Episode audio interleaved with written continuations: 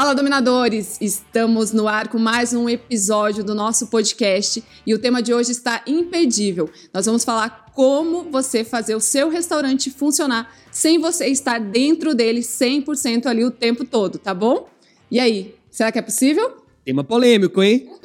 Roda a vinheta!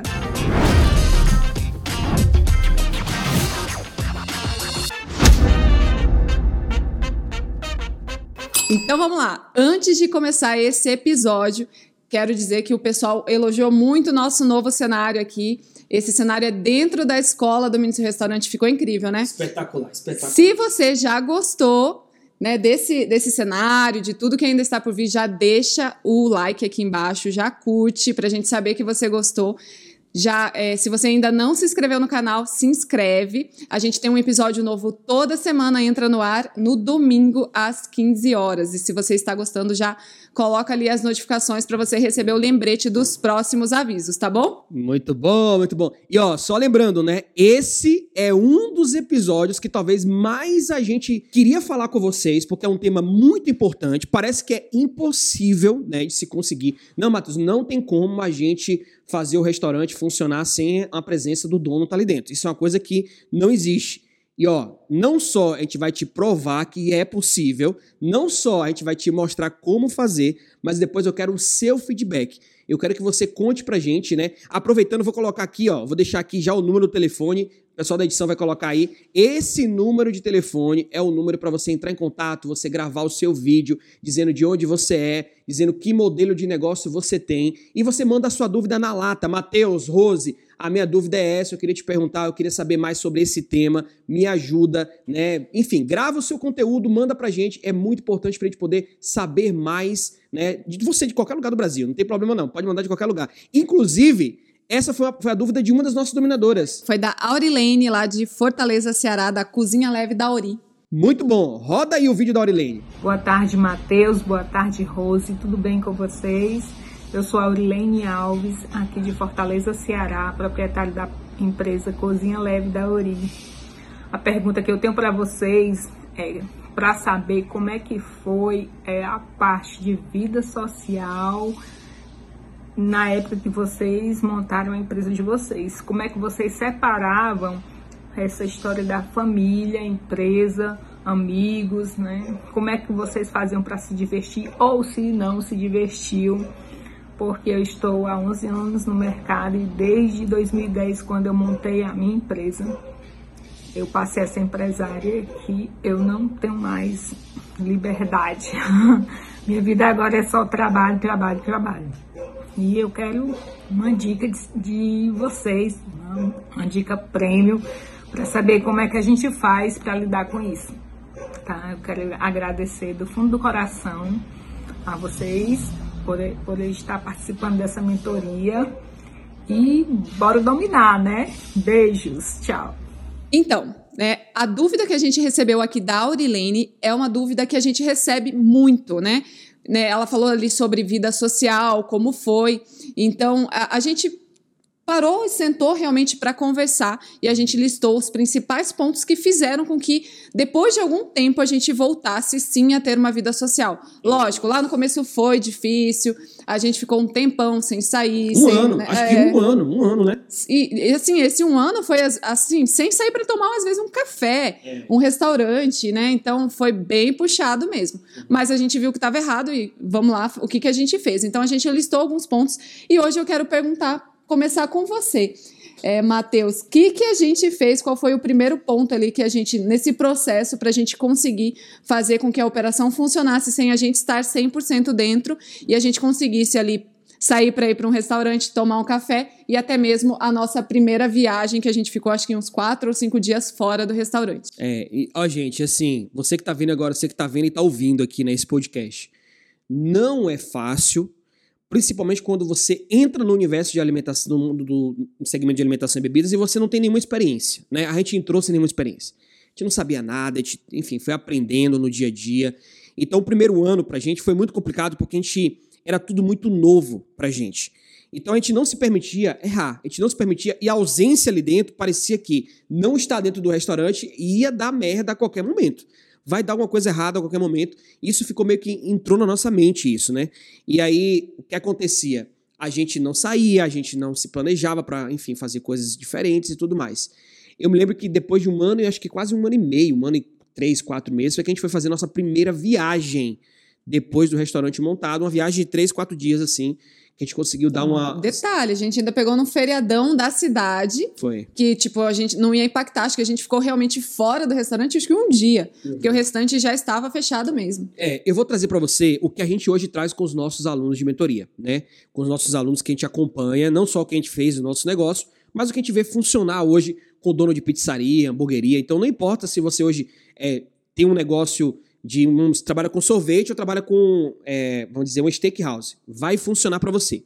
É claro que quando a gente está começando, a gente não tem tanto recurso, a gente coloca mais a mão na massa, mas a gente precisa ter essa visão, né? O mais importante aqui que a gente vai trazer nesse vídeo é a visão do que a gente fez, do que a gente faz hoje com os nossos é, alunos e como funciona. A primeira coisa é que eu anotei alguns pontos aqui para a gente não esquecer ou não deixar de falar o que é importante para você. E eu coloquei aqui a primeira delas, né? A ideia de você ver o seu negócio como macro, às vezes não entra na nossa cabeça. Então, todo negócio, ele tem áreas. Você tem a área do salão, onde você tem né, recepção do cliente, você vai ter ali onde vai ter o serviço né, no seu salão. Você pode também ter a área de bar, você pode ter a sua área da cozinha, você pode ter a copa. O que, que eu tô querendo te dizer? Divida o seu restaurante em áreas. Esse é o primeiro ponto. Por quê, Matheus? Eu quero trazer uma visão primeiro global do seu negócio. Eu quero que você entenda que o seu negócio ele é um organismo vivo. Então ele tem a, a vida dele. Você tem que entender quais são os sistemas que estão ali dentro que juntos fazem um restaurante funcionar, que é muito complexo, né? Até por isso que a gente tem o nome domine seu restaurante para que você não seja dominado por ele, porque é muito fácil você ser, ser dominado. Tem tanta coisa para fazer. Era a gente tivesse domínio do seu restaurante quando a gente começou, hein? Muito, nossa. nossa. A gente já teria viajado no primeiro mês. Nossa, ia ser muito mais fácil. É verdade. A gente, a gente não entendia isso. Então, a primeira coisa é isso, né? Ter claro, tem, tem que estar tá claro que existem divisões, né? Áreas do seu negócio.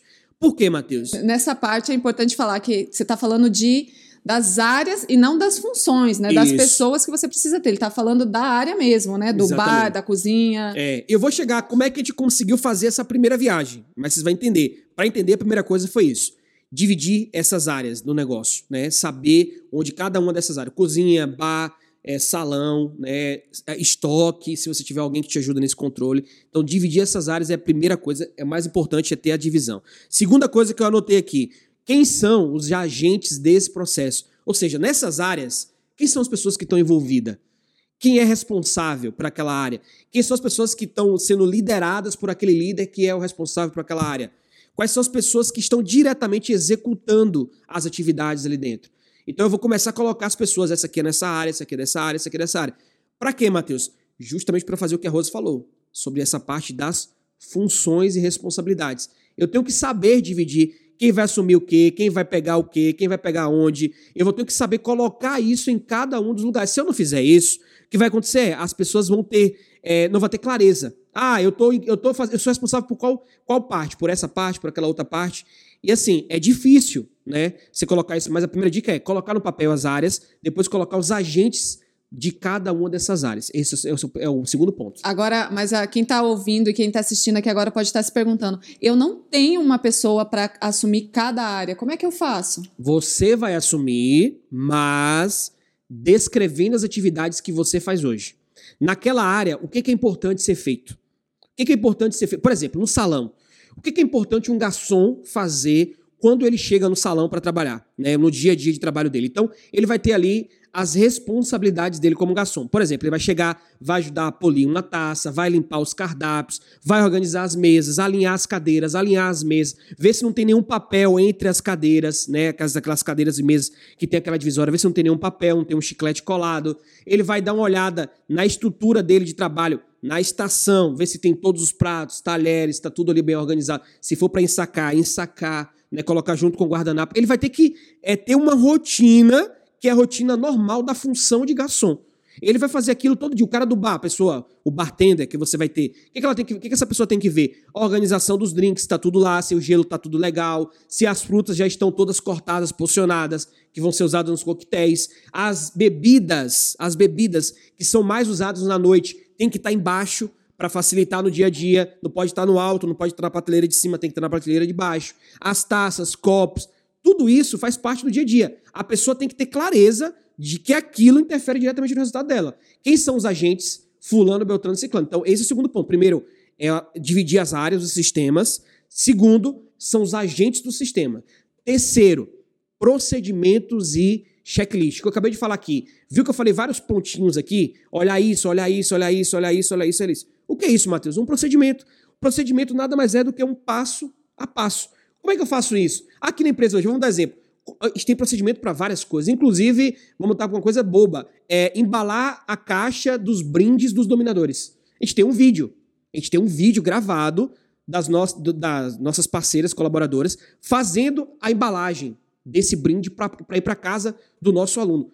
Por quê, Matheus? Para que não tenha uma que faça de um jeito, outra faça de outro, outra faça de outro. Cara, todo mundo tem que fazer do mesmo jeito. E até porque, se assim, a gente sabe que a empresa é um organismo vivo e, por exemplo, uma pessoa que assume determinada função pode hoje estar doente ou faltar por qualquer coisa. Então é importante que o padrão, padrão seja seguido uhum. e, e se você tiver um checklist, um procedimento, uma outra pessoa pode assumir aquela função e exercer. Então, é, é, importante dizer, até outra coisa que pode acontecer, uma empresa pequena, você pode ainda estar se perguntando, uma mesma pessoa pode assumir mais de uma função. Claro. Né? Desde que é acordado, tá tudo certo. Né? Enquanto você ainda não tem a, a, o volume de coisas para ter uma pessoa especificamente para uma função, você pode ter sim a pessoa com várias funções. Até porque, quando você vai contratar alguém e essa pessoa vai entrar, você tem que saber, claro, qual é a responsabilidade que essa pessoa vai assumir. Por exemplo, se eu fosse hoje no seu restaurante Fala assim, eu vim aqui para te ajudar. Você estaria claro lá, você teria bem claro quais são as funções que eu iria assumir? Mateus, você vai fazer isso, isso, isso, isso. Você tem isso claro? Não, não tem. Não, porque é muito fácil a gente falar, não, todo mundo tem que ser líder, tem que inspirar as pessoas. Gente, inspiração é muito bom. Mas se você não tiver uma hierarquia, se você não tiver uma ordem de comando, se você não tiver dizer é para fazer desse jeito, no início, principalmente quando alguém entra para trabalhar, vai dar merda o negócio vai degringolar. Assim, ah, mas é a pessoa já veio de lá tal lugar, ela já sabia. Não, não esqueça e, isso. E, e, quando vem, às vezes, assim, já vem cheia de vícios e acha que o que era certo na outra empresa vai ser certo na sua. Exatamente. E às vezes não é. Ah, por exemplo, uma ficha técnica. A ficha técnica é um procedimento. É um, é um checklist, é um passo a passo. Você vai colocar, ó, a receita tem que ser feita assim. Primeiro, você vai cortar isso. Segundo, você vai fazer isso. Depois, você vai para o forno. Vai ficar tanto tempo no forno. Depois, vai sair do forno. Você vai separar. O que é isso? Um procedimento com um checklist. Que tem que ser verificado? Tantas gramas disso, tantas gramas daquilo. É um procedimento. Então, você, por que não só, ah, vou aplicar só na ficha técnica? Não. Eu vou aplicar, a gente tem hoje dentro da mentoria, a gente tem procedimento para abertura do salão, para abertura do caixa, para abertura do bar, fechamento do salão, fechamento do caixa, é, sistema para avaliação do estoque, todo o controle completo do estoque, toda a gestão completa das compras, toda a gestão completa de auditoria, como é que eu faço contagem para conferir o que eu tenho no físico, com o que eu tenho no software. Tudo isso já está pronto para os nossos alunos. A gente validou isso durante muitos anos. Mas o que é isso, Matheus? É esse terceiro ponto: procedimento e checklist. Para quê? Para que outras pessoas façam e não seja você fazendo. Tem uma frase que eu adoro. Ah, é o olho do dono que engorda o gado. Então você às vezes confunde, você acha que é a mão do dono. Não, tem que estar com a minha mão lá no copo, porque se minha mão não estiver no copo, ninguém faz. Não, não é a mão, é o olho. É você vendo aquele copo estando no lugar o tempo todo. Como, Matheus? Com procedimento, com instrução de trabalho, com checklist. Isso vai fazer você começar a se desvincular mais da operação. E eu vou falar mais uma vez e eu quero repetir isso aqui para você. Não fale frases do tipo: esse restaurante não funciona se eu não estiver aqui, esse restaurante só funciona se eu estiver aqui. Você tem que dizer o contrário para sua equipe. Vai funcionar porque eu não estou aqui. Vocês assumiram a responsabilidade, vocês vieram para aqui com essa, com essa responsabilidade de pegar isso para fazer, e eu não vou estar aqui para fazer o tempo todo. Então vocês têm que tomar conta mesmo. Vai dar BO? Vai dar BO. Vai ter alguns problemas? Vai ter uns problemas. Porque ser empreendedor é saber lidar com o problema o tempo todo. Não adianta. Isso é impossível você, ah, era muito bom se fazer, um mar de rosas, né? Todo dia que chegasse aqui na empresa, a gente tivesse na empresa, nunca, tivesse nenhum problema para resolver. Gente sabe, todo dia tem algum problema para resolver. Então a gente, a gente ama problema. Empreendedor tem que amar problema. Coloca essa frase na sua vida. Eu amo problema. Por quê? Porque o problema você tem que trocar primeiro ressignificar. Não é problema, é desafio. São desafios todos os dias que você tem que superar. Todo dia tem um desafio a ser superado. Então eu coloquei o primeiro, dividir o sistema. Segundo, os agentes. Terceiro, procedimentos, checklists, instruções de trabalho. Que tudo isso impacta diretamente no quarto, né, em diante. Exatamente. E o quarto agora é treinamento. Ah, Matheus, que saco, Matheus. Meu Deus! Tenho que treinar, treinar é horrível, treinar dá trabalho, treinar é, é doloroso, treinar, treinar, treinar, treinar. Gente. É, é cansativo às vezes, né? Quer fazer um jogo de excelência? Quer, ter um, quer ser campeão? Tem que treinar pra caramba. O campeão é só olhar olímpico. as histórias, né? Exatamente. dos atletas. Você olha, você olha, pro, você olha pro campeão olímpico, você vê aquele cara naquele momento fazendo acontecer. Mas ele fez aquela prova daquele jeito. Milhares, centenas, inúmeras, várias vezes, do mesmo jeito, talvez. Talvez até os recordes que ele bateu no dia da prova, ele bateu antes. Por quê? Porque ele estava tão preparado, tão estudado, ele, ele fez aquilo durante tantas vezes que aquilo se tornou algo normal. O treinamento é fazer algo que parece complexo virar normal, principalmente para as outras pessoas. Nossa, como é que eles conseguem fazer isso? A gente treina muito. A gente treina muito para fazer.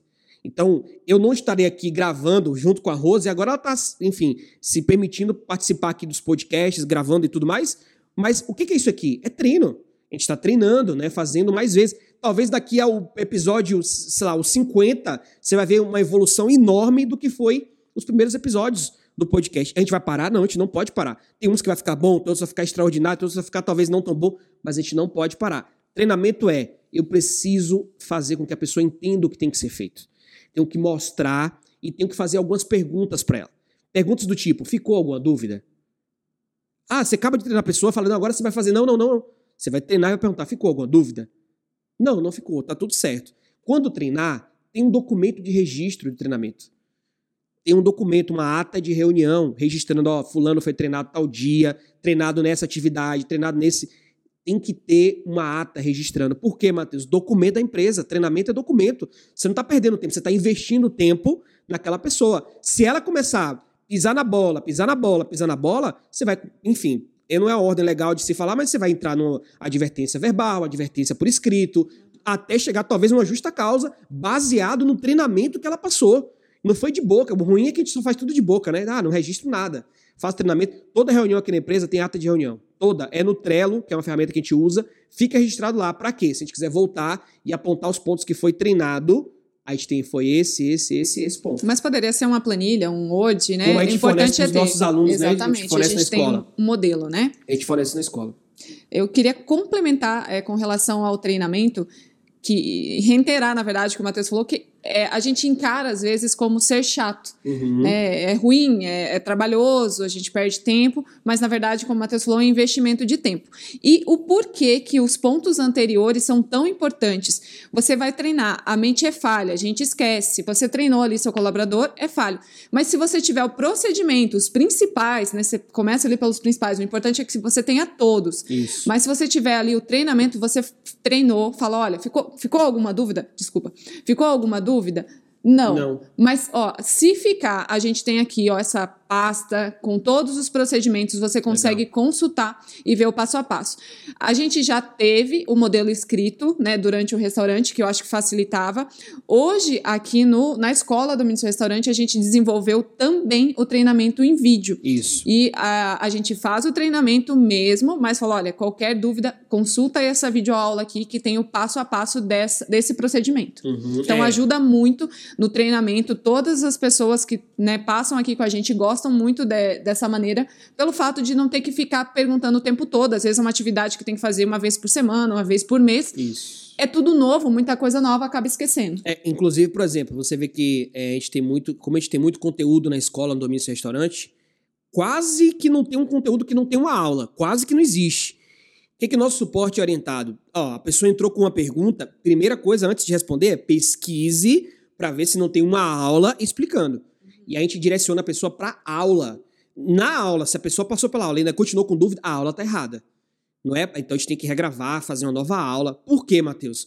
Porque aquela dúvida, às vezes é a dúvida de 10 alunos. Então, se ela tiver que parar para responder 10 da mesma coisa, não, eu tenho um modelo que eu faço com que os outros consigam, a gente replica para os outros 10, né? Então, isso é você ganhar tempo e velocidade.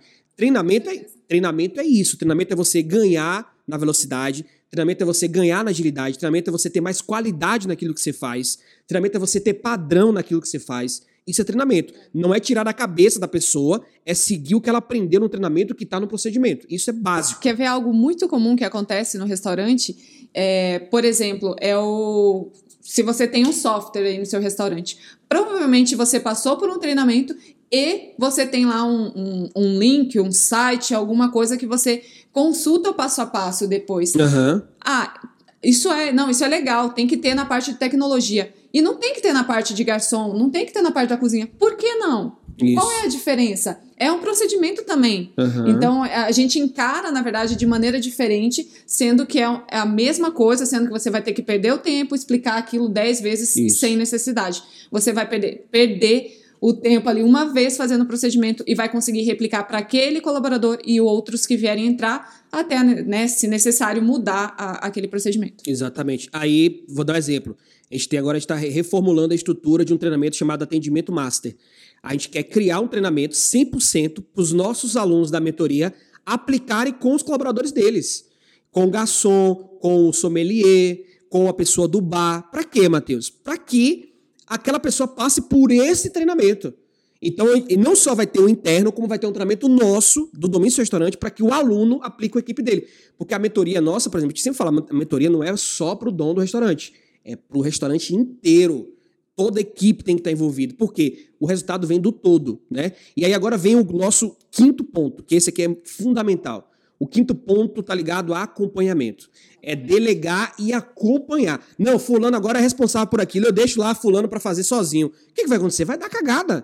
Uma hora ele vai fazer, "Ma- Matheus, mas ele tem procedimento, mas ele tem treinamento, mas ele vai fazer errado. Por quê? Porque é ser humano. Você volta e meia vai dizer, ó, fulano, isso aqui tá errado, isso aqui não era, é, ó, você vacilou aqui. Lembra do procedimento? Vamos voltar. Talvez tenha que fazer reciclagem no treinamento, voltar a treinar de novo, pedir a pessoa para olhar de novo, treinar mais uma vez. Por quê, Matheus? Porque leva tempo. Um garçom, para chegar no patamar de ser um garçom de excelência, às vezes é um ano, um ano e meio na sua casa, trabalhando direto. Exatamente. Ou seja, não vai estalar o dedo e pá, agora o cara é o garçom mais top do mundo. Não, não é. É uma jornada.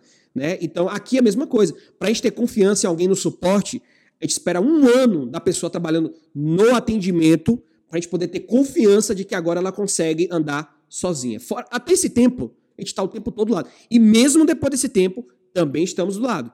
Então, você tem que ter um acompanhamento, passar sempre o olho, ver como é que tá fazendo. Deixa eu dar uma olhada no checklist, ver se está sendo preenchido. Ah, tá preenchendo, ó, legal. Ah, preencheu, deixa eu dar uma olhada na atividade, deixa eu ver se foi feita mesmo. O que, que eu tô fazendo? Tô acompanhando, a pessoa sabe que eu tô acompanhando. No início, se você estiver envolvido dentro da operação, você vai estar fazendo isso. Depois você vai fazer isso com os seus líderes, e os líderes vão fazer com os liderados. E aí é uma cadeia de hierarquia. Você vai sair dessa unidade, vai estar uma outra unidade, quem é o gestor dessa unidade? Fulano. Você vai fazer com o gestor e com os gerentes. E aí você vai saindo da operação. Esse é um ponto que aqui já começa a rolar uma virada de chave na sua vida. Né? Você já deixou de estar longe, você não está mais o tempo todo na operação. Você foi tirando atividades e passando para as pessoas e você vai acompanhando, as pessoas vão executando e você vai gerenciando aquilo. Para quê? Para eu ter mais tempo para olhar para estratégia, criar ações de marketing, fazer parcerias, que é o papel que você tem que ter, assumir no seu negócio. Né? Acho que isso é, é, uma- é um ponto que a gente, não, a gente não lembra, a gente não olha. É o que a gente sempre trabalha com os nossos alunos. Precisa sair da operação e ir para a estratégia do negócio. E aí vem o sexto ponto que eu vou colocar aqui, que é a parte de avaliação. E eu vou colocar um sétimo também para fechar com chave de ouro, então fica aqui, não vai embora não. O sexto é, o Essa é extra, né? é extra. É. O sexto é avaliação. Avaliação é você tem que sentar com a pessoa e dizer, ó, você acertou nisso, foi muito bom, parabéns. Vai no detalhe. Você, pô, você resolveu isso essa semana, você resolveu isso esse mês. Eu senti que você está empenhado, empenhada, enfim, desenrolou ali. Isso foi muito bom pra gente, né? Então, na avaliação, você tem que apontar os pontos primeiro que a pessoa foi muito boa. E depois você vai apontar os pontos que ela falhou de alguma forma. Teve alguns pontos que ela não conseguiu entregar o resultado que era para ser entregue. Né? Quem é aluno da mentoria, a gente tem lá um checklist de avaliação de desempenho para colaborador. Eles, enfim, eles têm que incrementar ali de acordo com o que eles querem no negócio dele, mas já está pronto. Você tem que ter um checklist de avaliação. Fez a avaliação? Olhou todos os pontos? A pessoa chegou no ponto que ela tem que melhorar, você vai fazer uma pergunta para ela. E aí, diante de tudo que eu falei, a, gente pode, a gente pode contar com você para melhorar esses pontos, crescer junto com a gente. Espera que a pessoa te diga sim. Quero, quero muito, tô afim. Se ela falar, se ela parar para responder, curvar os ombros, coçar a cabeça, pode ter certeza que ela não está conectada com o seu negócio. E é um risco. Você pode estar mantendo uma pessoa que está desconectada. E você pergunta: o que está acontecendo? O que a gente pode fazer para trazer você de volta? Sentir que você está perdido ou perdida né, nessa jornada. Então, é importante você fazer a avaliação. Esse ponto é aquela hora que você ajusta os últimos parafusos ali. Aperta para que você tenha clareza né, de que a coisa agora está funcionando. Feito isso, para fechar com chave de ouro, de ouro é uma coisa que a gente trabalha muito. Sempre trabalhamos no nosso restaurante com um quadro de metas, metas para as pessoas que trabalhavam no dia a dia olhar, bater o olho e ver. A gente indica isso hoje para os nossos alunos. Tem que ter um quadro de metas para trabalhar meritocracia. Ou seja, eu estou tendo eu tenho como crescer, eu tenho uma escada de crescimento, eu tenho um plano de carreira, então o garçom ele entra como júnior, pode passar para pleno, para sênior dentro do meu restaurante, a gente tem meta individual, a gente tem meta em, em equipe. O que que, o que que isso vai trazer? Mais motivação, mais ação da equipe, mais equipe engajada, mais equipe querendo bater resultado. Lembra que a gente falou no episódio sobre sentar e fazer reunião? Faz reunião e traça meta com seu sócio, sócia, com seu marido, sua esposa. Traça meta. Essa semana qual é a nossa meta? É essa nosso mês, qual é a nossa meta? É essa. Nosso trimestre, nosso semestre, nosso ano. A equipe tem que estar envolvida no processo de meta para vir junto com você. Né? Então, olha quantas etapas eu passei para chegar nesse ponto que a gente está chegando agora. Olha quantas, olha quantas etapas. O tema era como eu consigo sair da operação e o restante funcionar sem mim. É fácil? Não. Tem uma jornada. Então, eu sempre digo para os nossos dominadores: ame a jornada. O resultado vai vir como consequência. Né? Se você amar isso aqui, você vai ver que o resultado vai vir.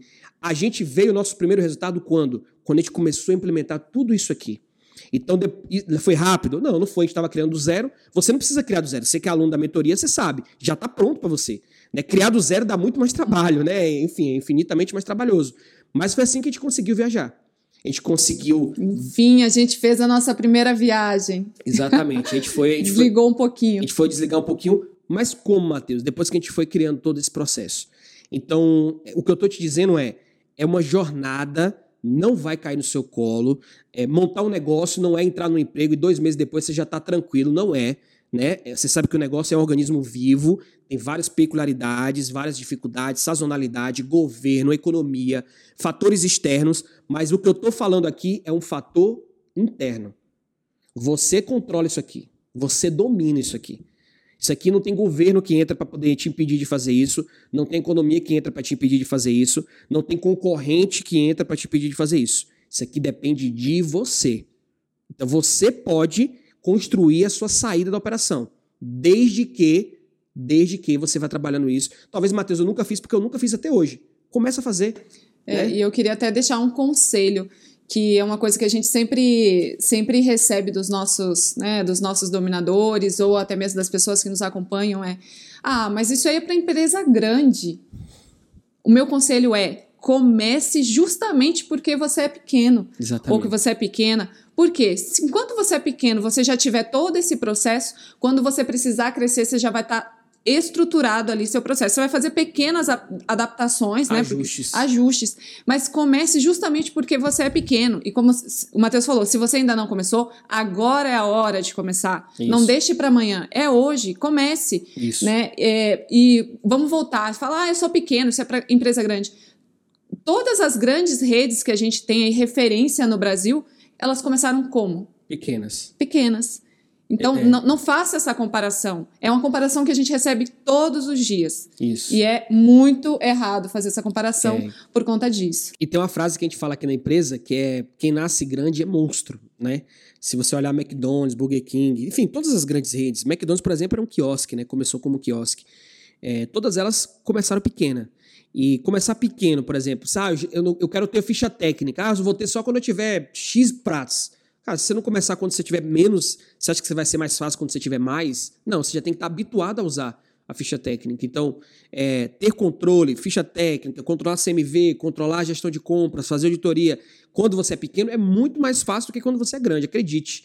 Porque quando você é grande e entra pessoas e você não tem isso aqui que a gente acabou de falar, o que vai acontecer? As pessoas vão ficar perdidas. ah, mas era para fazer, você não fez? Não, não sabia que era para fazer não tinha noção nenhuma, não tinha escrito lugar nenhum, né? Não tinha marcado. Como é que eu ia saber? Ninguém me treinou para fazer. Como é que eu tinha que cair no meu colo para fazer? Então, que fique de dica, né? Para você conseguir sair da operação, não é realmente tão simples, mas é possível, né? É simples no sentido de, que você fazer com o procedimento, com o acompanhamento, com o método, e isso fica mais fácil, com toda certeza, sem nenhuma dúvida. Né? Os nossos alunos aí, os nossos mentorados, podem confirmar o que eu estou falando. Mas não desanime, não, não desista, né? Venha junto com a gente, né? Venha a cozinha, cozinha leve da Ori aí, né? Vai caminhar junto com a gente aí nessa jornada aí para conseguir se organizar, né? Conseguir fazer com que tenha mais cada vez mais resultado no seu negócio.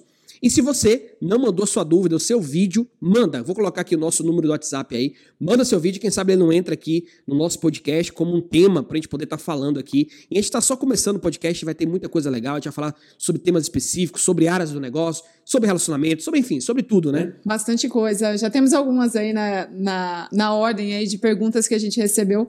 Tem umas bem legais, viu? Se fosse você, não perderia nenhum episódio. E o próximo episódio é polêmico. É a dúvida, é a dúvida que a gente recebeu do Bruno. Quando a gente recebeu, primeiro que eu ri, né? Eu ri muito. Quando a gente recebeu essa pergunta, eu falei: "E aí, grava ou não grava?" Ela falou: "Não sei, será?" "Não, vamos gravar." Então, próximo, eu vou só dar uma dica, tá? O papo é sobre ciúme. O papo é sobre ciúme.